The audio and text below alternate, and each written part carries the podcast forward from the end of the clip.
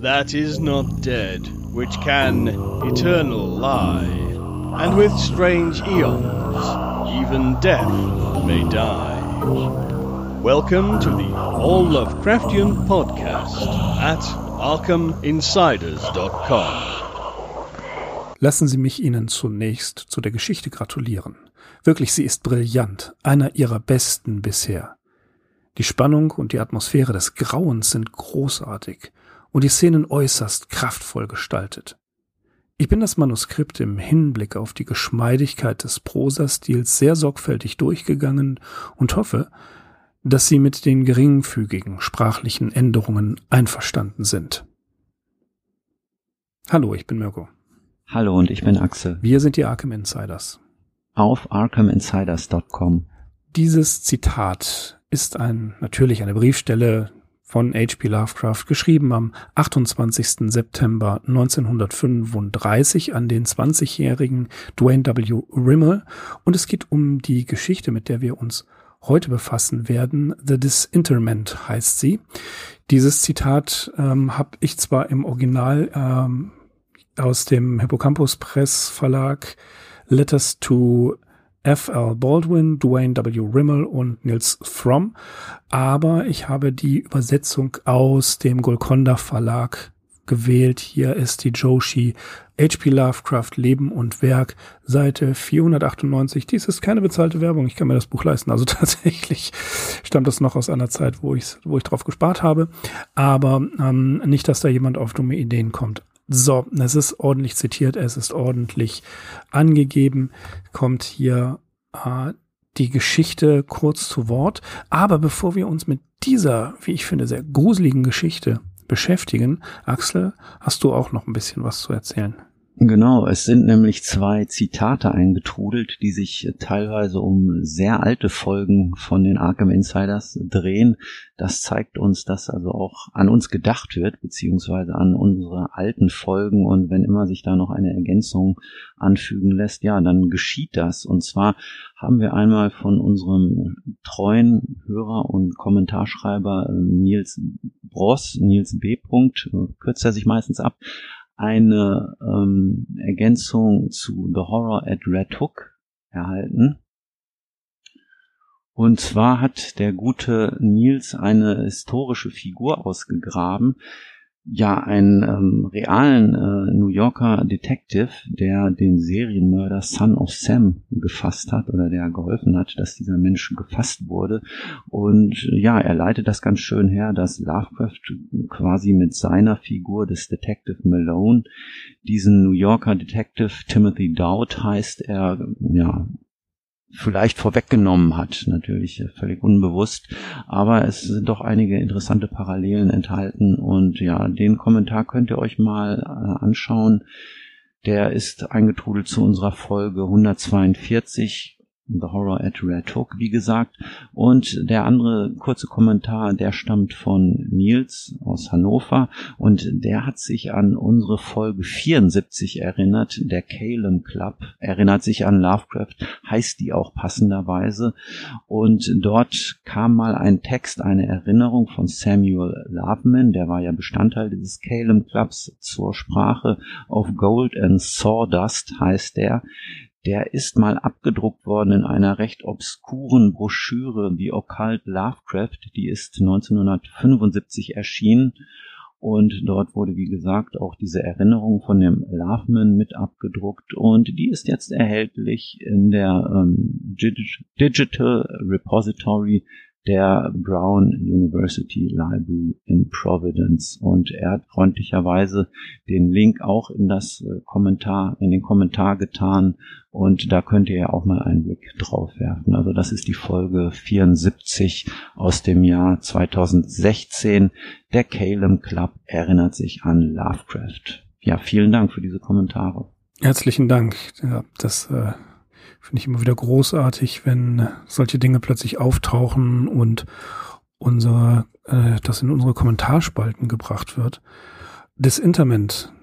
Tja, äh, Lovecraft schreibt im selben Brief ähm, aus 1935, aus dem September auch noch, da geht er einige Seiten, das ist ein sehr langer Brief, geht er einige Seiten auch auf die Art und Weise ein, wie ein Autor dem anderen Autoren helfen kann. Dwayne Rimmel, 1915 geboren, also gerade mal 20 Jahre alt, ähm, hat Lovecrafts Hilfe in Anspruch genommen. Wir werden gleich noch ein bisschen genauer darauf eingehen. Lovecraft geht hier einige Seiten lang über die Hilfestellung, die ein Autor dem anderen Autoren, dem jungen Autoren geben kann. Und er sagte dann auch, dass seine Aufgabe es gewesen ist, das Interment ein bisschen stilistisch zu glätten. Was es mit diesem Zitat auf sich hat, das ist nämlich nicht unumstritten. Da kommen wir gleich zu. Als erstes würde ich dich bitten, Axel, einmal wieder eine deiner Zusammenfassungen zu liefern. Okay, los geht's. Der Erzähler ist eben aus einem Albtraum erwacht und findet sich in einem Bett liegend vor, in der düsteren Villa seines Freundes Marshall Andrews, wir erfahren, dass er vor der Wahl stand zwischen einem tatsächlichen und einem hypothetischen Tod, aus welchem letzteren ihn Andrews, der ein gefeierter Chirurg ist, wiedererweckt hatte. Andrews war es auch gewesen, der bei unserem Chronisten eine Lepra-Erkrankung diagnostiziert hatte, die sich dieser auf einer Reise nach den Philippinen eingehandelt hatte.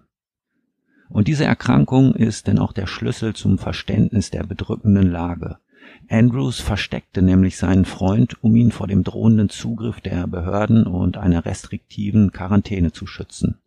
Freilich glich der heimliche Aufenthalt in dem festungsartigen Haus ebenfalls einer Freiheitsberaubung, noch dazu schwebte beständig das Damoklesschwert der Lepra über dem Erkrankten. Eine Änderung bahnte sich an, als Andrews für mehrere Monate in die Karibik reiste, um daselbst die medizinischen Methoden der Indigenen zu studieren.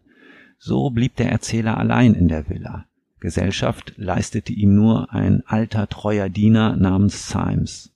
Und er hatte Zeit genug, sich in die Bibliothek seines Freundes Andrews zu vertiefen, eine Sammlung merkwürdiger Bücher über unorthodoxe Operationsmethoden, der Verpflanzung von Gliedmaßen, Amputationen sowie Abhandlungen über Chemie und Pharmazeutik. Als Andrews nach einigen Monaten wieder auf der Bildfläche erschien, trug er einen bizarren Plan vor. Er hatte von einem eingeborenen Doktor auf Haiti die Rezeptur einer Droge bekommen, deren Einnahme den Patienten in einen todesähnlichen Zustand versetzte. Selbst Fachleute konnten diesen nicht von einem echten Exitus unterscheiden. Der Erzähler sollte also davon eine starke Dosis nehmen, zum Schein sterben und öffentlich für tot erklärt und beerdigt werden. Wenn denn alles geregelt worden sei, wollte Andrews den Scheintoten exhumieren und wiedererwecken, damit dieser sozusagen als No-Name weiterhin ein Dasein führen konnte, ohne dass irgendjemand Erkundigungen nach ihm anstellen konnte. Gesagt, getan. Der Plan wurde realisiert und außer Symes, der zum absoluten Stillschweigen verdonnert worden war, erfuhr keine weitere Menschenseele davon. Am dritten Tag nach seinem vorgeblichen Tod wurde der Chronist beerdigt, abends von Andrews wieder ausgegraben und in die alte Villa transportiert. Dort lag er mehrere Wochen im Bett, wobei sein Körper erst langsam wieder zu funktionieren begann. Anfangs konnte er nur den Kopf bewegen, der Rest blieb zugedeckt und merkwürdigerweise stellte sich ein Gefühl von Entfremdung ein. Dies betraf auch sein Verhältnis zu Andrews, der ihn nun weniger als Freund, sondern als interessantes Versuchsobjekt betrachtete. Ungünstig wirkten sich auch dessen Versuche an Meerschweinchen und Kaninchen aus, von denen der Genesende unfreiwillig Zeuge wurde, sei es, dass er die Schreie der gemarterten Tiere hörte, sei es, dass ihm der alte Symes bestimmte Dinge aus Andrews Labor anvertraute. Als der Erzähler eines Tages wünschte, in eine sitzende Lage gebracht zu werden, willigte Andrews ein, doch blieb alles unterhalb des Hauptes mit Decken eingemummelt obwohl das Schlafzimmer gut beheizt war.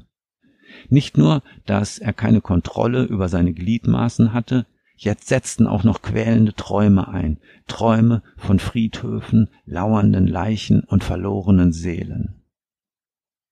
Schließlich entwarf er einen Plan, um dieser lebenden Hölle zu entkommen. Je mehr er seine Muskulatur wieder in den Griff bekam und an Stärke gewann, desto mehr wuchs sein Misstrauen gegen Andrews und Symes.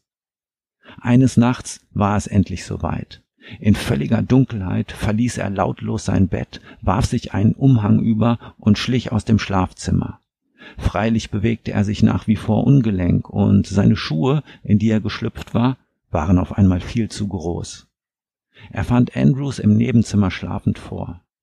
Einen schweren Kerzenständer, den er krachend auf dessen Haupt niederfahren ließ, beendete das Leben dieses zweifelhaften Wundertäters der Menschheit. Seinem Faktotum Symes ging es nicht besser. Er wurde von unserem Erzähler ohne Mitleid zu Tode gewürgt. Sodann machte er sich auf zu seinem eigenen Familienanwesen, welches sich nur eine Viertelmeile entfernt befand und das er damals verlassen hatte, um mit Andrews in dessen Villa zu leben. Hier zog es ihn mit anheimelndem Gefühl zu dem altehrwürdigen Erbbegräbnis, auf welchem er denn auch seinen eigenen Grabstein fand, den man für ihn, den scheinbar Toten, aufgestellt hatte. Mit zitternden Händen begann er, die Erde abzutragen, bis er auf seinen Sarg stieß, von dem, kaum zu glauben, Verwesungsgeruch ausging. Ja, hatte man denn seinen Grabstein vertauscht und war er dabei, einen anderen, tatsächlichen Leichnam auszubuddeln? Er lüftete den Sargdeckel und ließ ein Streichholz aufblitzen. Nur einen Moment lang, dann erlosch die Flamme. Doch der Anblick hatte gereicht. Im Bann eines namenlosen Entsetzens schrie er verzweifelt auf, bevor er in Ohnmacht fiel. Erst im Morgengrauen erwachte er. Sein Entschluss stand fest. Er wollte zu dem Brunnen unter der alten Weide gehen, um sich da hineinzuwerfen, um seiner unseligen Existenz ein Ende zu machen. Er wusste nun, dass Andrews jemanden oder etwas aus Haiti mitgebracht und versteckt gehalten hatte. Versteckt so lange, bis der schurkische Meisterchirurg seine teuflische Operation durchführen konnte, bei dem nicht nur unser Erzähler, sondern ebenso dieses fremdartige Lebewesen die Hauptrollen zu spielen hatten. Denn dieses Lebewesen hatte seinen Körper hergeben müssen, hergeben müssen für das grauenvolle Mischwesen, das im sekundenlangen Aufblitzen einer Streichholzflamme in dem offenen Grab seinen eigenen, halb verwesten und kopflosen Körper erblickt hatte. Ende der Geschichte. Creepy, würde ich sagen, oder? Am Ende? Mhm, auf jeden sehr, Fall. Sehr finster. Geschrieben wurde sie im September 1935 ungefähr, veröffentlicht im Januar im Weird Tales 1937 und tatsächlich ähm, Lovecraft hat es gerade noch mitbekommen. Na, wir wissen ja alle Bescheid, äh, 1937 verstorben. Und The Disinterment ähm, schreibt er am 12. November 1935 da an, an Dwayne Rimmel, dass er sich wirklich ähm, ja, darüber aufregt und nicht versteht, warum Francis Wright mal wieder diese Geschichte nicht angenommen hat für Weird Tales. Wir kennen, wir wissen, sie wurde später veröffentlicht und wir wissen ebenfalls, dass ähm, das ist, äh, das war bei Farnsworth Wright einfach so Usus. Das erste Mal lehnt er sie ab und dann irgendwann nimmt er sie doch an, vielleicht um den Autoren einfach ein bisschen mürbe zu machen und den Preis zu drücken. Aber Lovecraft spekuliert hier, dass Weird Tales oder beziehungsweise Wright als ausführender Redakteur nicht den echten Weird Stuff haben möchte. Abstrus habe Wright die Geschichte genannt und er meinte, das ist absoluter Nonsens. Der hat einfach keine Ahnung, was ihm da entgeht, wenn er die Geschichte des, des Interment nicht veröffentlicht. Und am 12. Februar 1936, da sagt er dann, herzlichen Glückwunsch, die Geschichte ist erschienen oder wird erscheinen, ähm, beziehungsweise sie wurde angenommen, aber wie wir sehen, wird das auch noch ein bisschen dauern, ähm, bis sie auch wirklich erscheint, bis sie wirklich veröffentlicht wird. Ja, was sagen wir zu der Geschichte zu sagen, das Interment oder auch die Exhumierung? Hm. Der Stil ähm, ist absolut Lovecraft, würde ich sagen.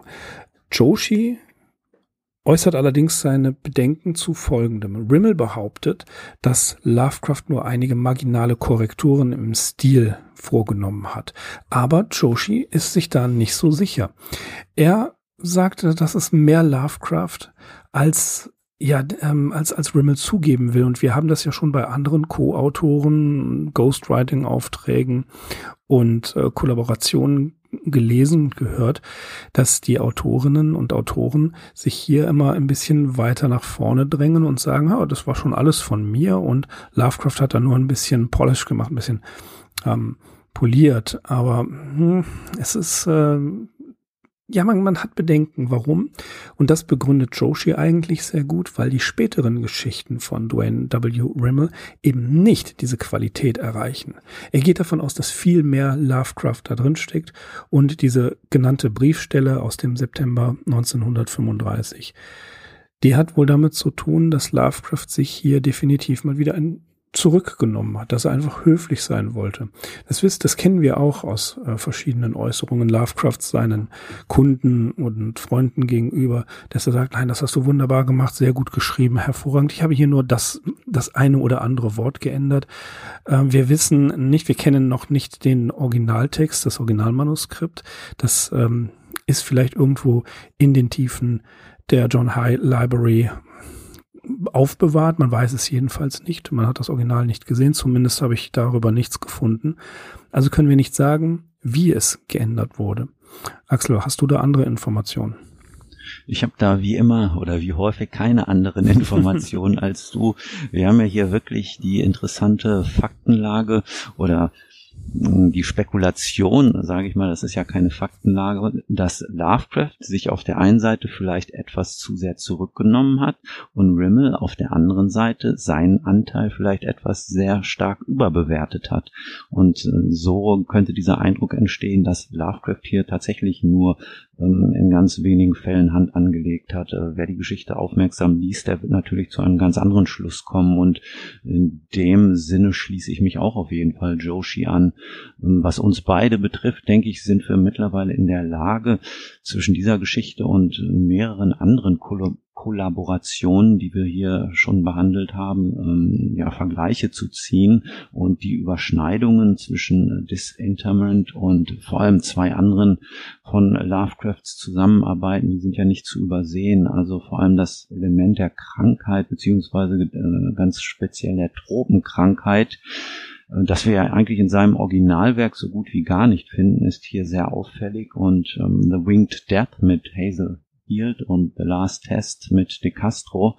Das sind die beiden Geschichten, die ich hier in diesem Fall meine. Ähm, eine andere Idee, die mit dem Scheintoten und der ordnungsgemäß verlaufenden Beerdigung ähm, ist genauso in The Horror in the Burying Ground äh, zu finden, die er mit äh, Hazel Heald geschrieben hat. Und dann natürlich nicht zu vergessen die Stories, die mit Henry S. Whitehead entstanden sind und sich um Hexerei und schwarze Magie aus der Karibik drehen. Also ja, wenn das alles nicht Lovecraft ist, dann weiß ich es auch nicht. Ich meine, man kann hier natürlich darüber hinaus auch noch fragen, also werden hier gewisse Themen von ihm einfach nur variiert oder handelt es sich um selbstgesteckte Limitierungen oder gar Einfallslosigkeit? Ja, wer vermag das zu sagen? Aber um auf die Eingangsfrage zurückzukommen, also ich bin aufgrund äh, dieser Argumente auf jeden Fall auch der Ansicht, dass Lovecraft hier der Hauptautor ist. Mm, ja, ich, denke das auch. Zumindest ähm, das schlüssigste Argument erscheint mir, dass Joshi sagt, die weiteren Geschichten von Dwayne Rimmel haben eben nicht diese Qualität. Und er war damals 20, Lovecraft war da schon ein erfahrener, versierter Autor, dass ich äh, das unterstützt das Argument, dass es eben die nicht mehr große Qualität ist, sondern die Qualität etwas äh, abnimmt, dass das natürlich, ja, das ist ein, einsichtbar, einsichtig, ne? Aber auch hier der Stil der Geschichte, wie sie aufgebaut ist, wie sie erzählt wird, gut am Ende, das ist halt so ein, so ein so, so ein äh, Suspense-Ende, das ist eben da, ne? Ähm, das, aber der ganze Stil, dieses, dieser Aufbau erinnert auch an die, ja, an die Zeit der klassischen Geschichten, an der poesken Geschichten. In the Vault, Arthur German, Rats in the Walls, The Hound, Cool Air, ähm, natürlich auch Herbert West. Das sind alles so Sachen, die hier auch wieder, ähm, die uns alles schon mal begegnet sind. Die Schilderung einer Bibliothek, einer finsteren Bibliothek. Die Schilderung eines, ähm, eines Wesens oder eines, eines Menschen, der gar nicht mitbekommt, dass er ja, dass, dass sein Kopf verpflanzt worden ist. Das äh, hat auch so ein bisschen einen Touch von The Outsider. Also wir haben sehr viele Elemente, die sehr stark aus dem Övre Lovecrafts hier mit reinkommen. Und deswegen, ich habe tatsächlich auch ganz wenig Zweifel, dass vielleicht die Idee der Tropenkrankheit von Rimmel kam, aber die Ausarbeitung und das, was Lovecraft oder ne, ich habe es gerade gesagt, das, was draus gemacht worden ist, wirklich von Lovecraft stammt. Ja, mhm, vor allem ja diese bemühte Art der Erklärung, dass er sich also immer etwas einfallen lassen muss, dass der Erzähler alles, was unterhalb seines Kopfes stattfindet, nicht zu sehen bekommt. Ne, der Leser, die Leserin, die wissen die ganze Zeit, okay, hier ist irgendwas im Argen. Mhm. Lovecraft spielt schon unentwegt darauf an, um dann nachher im letzten Satz ja mit diesem typischen Paukenschlag äh, den ganzen unaussprechlichen Horror zu offenbaren. Aber natürlich merkt man halt oder ahnt auch eigentlich schon, in welche Richtung es geht. Er lässt ja auch keinen Zweifel an diesem schurkischen Andrews, an dessen Treiben. Das ist ja auch wieder ganz klar der Mad Scientist, der ohne mit der Wimper zu zucken den hypokratischen Eid über Bord schmeißt und äh, ja, ja, seine ja. eigene Agenda fährt, die hier wirklich äh, äh, in diesen abartigen Versuchen Tierversuchen und unorthodoxen Operationsmethoden besteht. Aber ich finde es interessant, wie Andrews sich, sich entwickelt. Ne, er nimmt den wieder mal nicht genannten Erzähler äh, quartiert ihn bei sich ein und fängt dann an ähm, zu forschen, ist auf einer längeren Reise, kommt zurück und hat diese hm, Zombie-Droge dabei, wer weiß, mhm. keine Ahnung. Ne? Also natürlich spreche ich hier von The Serpent and, and, and the Rainbow. Ist ja nachher auch verfilmt worden, die Schlange im Regenbogen oder Schlange unter Regenbogen. Das ist ein Buch eines, ähm, eines Anthropologen, ich glaube Davis hieß er von 1985, also wesentlich später.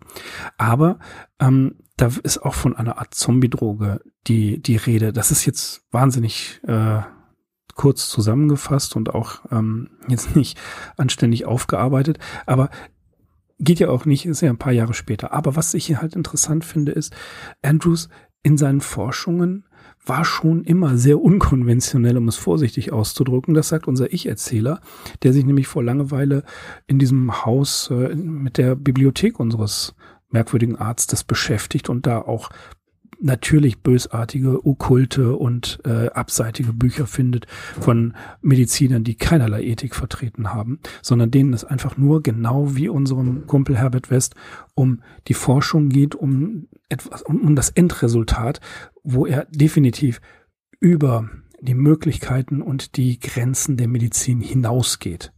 Und das mit allen Konsequenzen. Das ist keine Rücksicht mehr auf das Individuum, sondern einfach das macht, was er da gefunden hat und das in die Tat umsetzen will, ohne Rücksicht auf Verluste. Mhm, also der Andrews ist in meinen Augen ein ganz übler Typ. Mhm. Und der hat eigentlich von Anfang an irgendwie kein korrektes Spiel Nein. vor. Das wird ja auch mit anhand dieser Bücher erklärt und entfaltet sich ja auch nachher angesichts der Versuche, die er dort ähm, anrichtet an Tieren. Ja, also die ganze, um nochmal wirklich auch diese Story so aufzudröseln, die ja auch wirklich sehr unwahrscheinlich ist, was man muss es leider auch sagen, auch typisch für Lovecraft ist. Also da infiziert sich jemand mit Lepra, der wird dann erst einige Zeit so unter Verschluss gehalten, quasi Gefangener ähm, aus freien Stücken in so einem festungsartigen Bollwerk, in so einer festungsartigen Villa.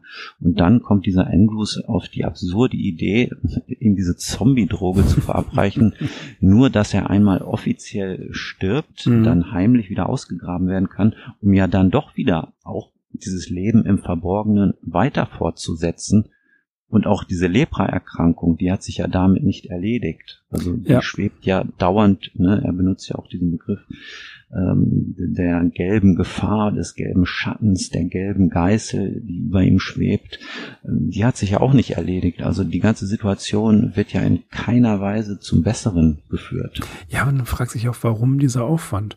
Also, mhm. ne, erstmal der, die Intention, okay, der Ich-Erzähler muss von der Gesellschaft ferngehalten werden, weil da sonst möglicherweise er, ähm, ja, ich wollte gerade sagen, wie ein Aussätziger behandelt wird. Ja, der wird aber in das Quarantäne ist ja so. Er wird in Quarantäne, genau. Mhm. Ne, also er wird entzogen. So, und dann, ähm, dann ist aber klar, warum der Aufwand gemacht wird, weil Andrews diese Experimente machen will, weil Andrews diesen Schritt gehen will. Und ich finde aber auch hier in der Konstruktion ist das wirklich konsequent durchgehalten. Ne? Also jetzt gibt es natürlich einen Kritikpunkt, dass man sagt, ähm, ja, warum lässt der Ich-Erzähler das eigentlich zu, so das Ganze mit sich machen zu lassen? Warum geht er auf diesen Wahnsinn ein, sich ähm, mit diesem, ja, die, diese, dieses, diese Arznei, dieses Zeug, dieses Gift zu sich zu nehmen und dann quasi scheintot zu sein, ohne zu wissen, ob Andrews auch Wort hält? Ne? Ja. So, warum macht er das? Also Andrews muss sehr überzeugend sein und deswegen ist bin ich auch mehr der Meinung, dass wir hier es mit einer klaren Lovecraft-Geschichte zu tun haben. Denn ein solche, eine solche Type wie Andrews, die ist uns ja auch nicht unbekannt. Nein, nein, das ist eben dieser total passive, fatalistische Lovecraft-Typ, den wir in vielfältigen Abwandlungen immer mal wieder haben. Genauso ist es, ja. ja man, man denkt also sofort daran, sobald zwei Lovecraft-Charaktere zusammenwohnen, geht das irgendwie schief. Ne? Mhm. Herbert West Bestes Beispiel. The Hound, ebenfalls. Ähm, gehen wir noch ein Stück weiter. Statement of Randolph Carter. Einen solchen Freund wie Warren, der da runtersteigt und den armen Carter oben alleine lässt, braucht ja. man auch nicht. Aber tatsächlich jedes Mal ist ein eher dominierender Charakter dabei, als ja fast schon Antagonist zum Erzähler. Der Erzähler, wie du gerade sagtest, ist völlig passiv, der lässt das alles mit sich machen zum Teil. Und ähm, dann passiert irgendwas Schreckliches. Bei Herbert West ist klar, The Hound also eine, und auch in diesem Stil ist diese Geschichte erzählt. Das ganze, das ganze Surrounding ist, finde ich, faszinierend. Natürlich sind da jede Menge Klischees und Versatzstücke drin, aber dafür liest man sowas. Ja, man soll sich ein bisschen gruseln. Und ich fand die Darstellung der Atmosphäre dieses Hauses und wie Andrews immer äh, gemeiner wird und auch der alte, der alte Diener, der ja auch eine Rolle spielt, der wird ja auch immer passiver. Ne? Mhm. So. Und wie das dargestellt wird, wie ein Kammerspiel. Das ja, fand ich großartig. Das hat mir echt Spaß gemacht, das zu lesen. Das fand ich angenehm gruselig. Ja, genau. Und bei der zweiten Lektüre, wenn man dann wirklich nochmal die Lupe auf diese Geschichte legt, dann stößt man da auf immer weitere Feinheiten und speziell ein Motiv hier hat mich gefesselt, an dem ich mich so ein bisschen aufgehalten habe. Und das ist dieses Motiv der Gefangenschaft, mhm. der Freiwilligen oder auch der Unfreiwilligen, der mentalen oder auch der körperlichen, ähm, die wir jetzt auch schon im Zusammenhang mit diesen Erzählertypen erwähnt haben. Und das sagt eigentlich auch einiges über Lovecrafts Einfluss Einflüsse und auch seine Vorlieben aus. Denken wir zum Beispiel an Edgar Allan Poes, Der Untergang des Hauses mhm, Usher. Mhm. Da ist der Roderick Usher quasi freiwillig Gefangener seiner eigenen Familiengeschichte, seiner eigenen Verstrickung. Oder ein anderes Beispiel ist äh, der Roman äh, Dracula. In dem ersten Teil wird ja Jonathan Harker in diesem transsilvanischen Vampirschloss gefangen gehalten. Und ja, von diesen Gebäuden ist es auch gar nicht so weit. Also zu, zu diesem äh, Kerker hier oder zu diesem gotisch angehauchten Bollwerk über den Klippen, in dem unser Erzähler sein Dasein fristet. Und man könnte noch ein weiteres Werk, diesmal der ganz großen der Weltliteratur ins Spiel bringen, das auch durchaus nicht im Verdacht steht, mit äh, grellen Effekten punkten zu wollen. Und das wäre der Roman Jane Eyre von Charlotte Bronte aus dem Jahr 1874. Und hier wird nämlich die unerwünschte, äh, ungeliebte und geistesgestörte Ehefrau des männlichen Hauptdarstellers im Nordturm eines alten Herrenhauses gefangen gehalten. Und von hier, um nochmal den Bogen zurück zu Lovecraft zu schlagen, ist es ja dann auch wieder nicht weit zu äh, die Farbe aus dem All. Da wird ja die angekränkelte und von der Verwesung befallene Miss Gardner auf dem Dachboden des Bauernhauses ja ebenfalls eingesperrt und gefangen gehalten, weil ja, weil sie eben auch unzumutbar ist, weil die Krankheit, die sie ergriffen hat, nicht ruchbar werden darf. Ja, wir haben hier klare Elemente der Weltliteratur, der klassischen, des, der klassischen Genre-Literatur und Selbstzitate ebenfalls. Also ähm, auch, auch vor allen Dingen diese die Darstellung der Atmosphäre. Du hast direkt House of Usher genannt. Die ist sehr Poe-lastig. Mhm. Ähm, wobei ich das gar nicht negativ meine. Aber das alles sind für mich Indizien, dass entweder Dwayne Rimmel Lovecrafts Stil, wenn er sagt, dass die Story ist eigentlich komplett von mir, Lovecraft hat da nur ein bisschen was geändert, dann hat er den Stil super sicher getroffen und anschließend nie wieder. Und das hm. ist eben äh, genau die Frage. Äh, ist das, ist das möglich? Ne? Also kannst du es einmal ich meine, wenn das, das ist ja ein Erfolgsrezept. Gerade mhm. in dieser Zeit. Lovecraft hatte seine große Fanbase. Und kannst du dann einfach ähm, aufhören zu plagiieren oder ist es genau das, was du dann machen möchtest? Eben dieses Plagiat. Ja, Plagiat ist ein weites Wort. Sagen wir mal, epigonal zu bleiben. Ja. Ähm, ist das nicht die Chance? Natürlich soll der Schriftsteller, und das schreibt Lovecraft ja auch selbst, auch in den, An in den Anweisungen an Dwayne Rimmel selbst ironischerweise, dann über diesen, über das Kopieren des Stils hinaus seinen eigenen Stil finden. Ne? So, kann man das, kann man diesen Verdacht dadurch ausräumen? Ich weiß es nicht, aber für mich hat die Story mehr Lovecraft als was anderes. Ja, definitiv. Also ich will jetzt auch gar nicht hier so eine Art Beweisführung ähm, vollziehen, aber hätte tatsächlich noch ein weiteres Argument, die äh, für Lovecraft, ähm, das für Lovecraft spricht in der Hand, weil du eben das Buch erwähnt hast, die Schlange und der Regenbogen, so heißt es doch. Ne? Mhm, genau. Ähm, es gibt da ein anderes Werk, ähm, wie so oft in jener Zeit, und das trifft hier vor allem auch auf Lovecrafts eigenes Werk zu, ist die Quelle des Corpus Delicti irgendein nebulöser indigenen Zauber von dir so schön als Zombie-Droge bezeichnet. Und also hier haben wir tatsächlich eine von Lovecrafts bevorzugten Quellen, wenn es um Zauber und Aberglauben der karibischen Inselwelt geht, die wir auch klar benennen können. Er hat nämlich mal geschrieben in einem Brief an Natalie H. Woolley vom 26. Januar 1935, wenn Sie sich für haitianische und afrikanische Nekromantie interessieren, sollten Sie unbedingt die Arbeiten von W. B. Seabrook lesen, speziell The Magic Island, welches mittlerweile als günstiger Nachdruck erhältlich ist. Und ja, The Magic Island, das ist bis heute, glaube ich, auch noch so ein Standardwerk über wie gesagt, schwarze Magie, Nekromantie und vor allem den Voodoo-Glauben auf Haiti. Äh, Lovecraft hatte das Buch 1931, es war 1929 erschienen. Er hatte es 1931 während seines Besuchs in Florida bei Henry S. Whitehead gelesen und äh, als Offenbarung bezeichnet, also für alles, was irgendwie mit Haiti zu tun hatte und speziell eben mit Voodoo und schwarzer Magie. Und mich interessiert das Buch auch deshalb, weil mir nämlich hier auch äh, ein Nachdruck in die Hände gefallen ist, den ich oder mein Bruder und ich wahrscheinlich im Zusammenhang mit Lovecraft irgendwann in den 90ern besorgt haben. Bei Paragon House in New York ist das erschienen. Tja, ich habe es noch nicht gelesen, aber es, hält, es enthält auch einige bizarre Fotografien und ja, ist quasi so ein Faksimile-Nachdruck dieses Buches The Magic Island William Seabrook.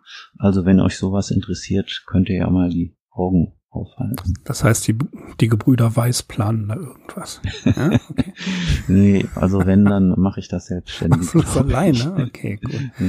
Okay, wo könnt ihr die Geschichte äh, lesen? Auf hplovecraft.com. Da ist sie abgedruckt. Ich habe sie in The Horror in the Museum aus dem Arkham House Verlag. Da ist sie mit verschiedenen anderen Ko Kollaborationen und Ghostwriting-Aufträgen abgedruckt. Es gibt mehrere Aufnahmen auf YouTube. Ich weiß tatsächlich jetzt gerade nicht. Ich glaube, Edition Fantasia hat eine Übersetzung. Aber die, die, die Story ist wirklich trotz des echten Lovecraft-Stils gut zu verstehen im Englischen, finde ich. Also ja, sie war nicht, sie war nicht super kompliziert. Nein. Ne? Mhm. Kann man so, kann man auf jeden Fall sagen. Und ich habe mich angenehm gegruselt. Ähm, mein neues Projekt ist neben den Podcast-Sachen auch ähm, tatsächlich Lovecraft noch im ab Oktober noch mal komplett von vorne anzufangen. Oh, ja. okay. Also ähm, mich tatsächlich noch mal durch das durchzuarbeiten, was wir alles besprochen haben, einfach nur aus, aus Spaß. Vielleicht habt ihr Lust, mal eure Lieblingsgeschichte von H.P. Lovecraft in die Kommentare zu schreiben oder uns zu schreiben. Denn Axel, es steht etwas an. Ne? Das ist Folge ja. 199, die ihr jetzt gerade hört. Und ihr wisst, es gibt uns am 20. August 2023 genau zehn Jahre. Und als hätten wir es sorgfältig geplant, ist das auch oder wird das unsere 200. Folge sein. Mhm.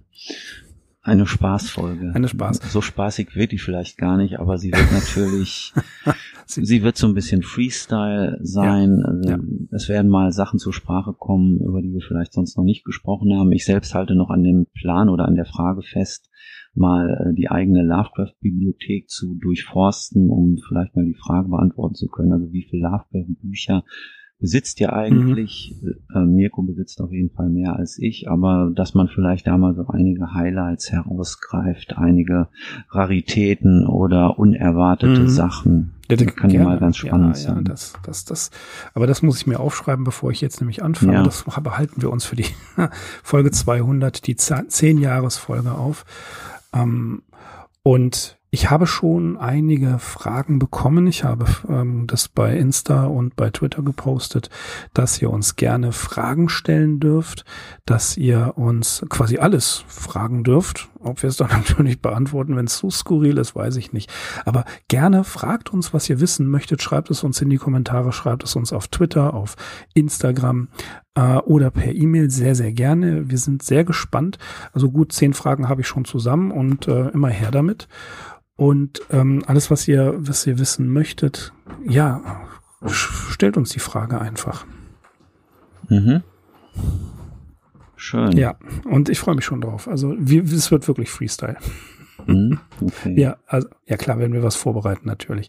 Aber es ist äh, auch so, dass wir äh, uns auch, äh, ich, ich möchte nicht zu viel vorwegnehmen, aber ich denke, so eine kleine nostalgische Reise wird es werden. Mhm. Dagegen ist nichts einzuwenden. Prima, das freut mich sehr. Okay, ich würde vorschlagen, Axel, das war's für Dwayne Rimmels äh, die, die Exhumierung, ähm, das, das Interment. Ja, wir haben ja mit einem Zitat angefangen. Vielleicht können wir auch mit einem oder sogar mit zwei Zitaten aussteigen. Mhm.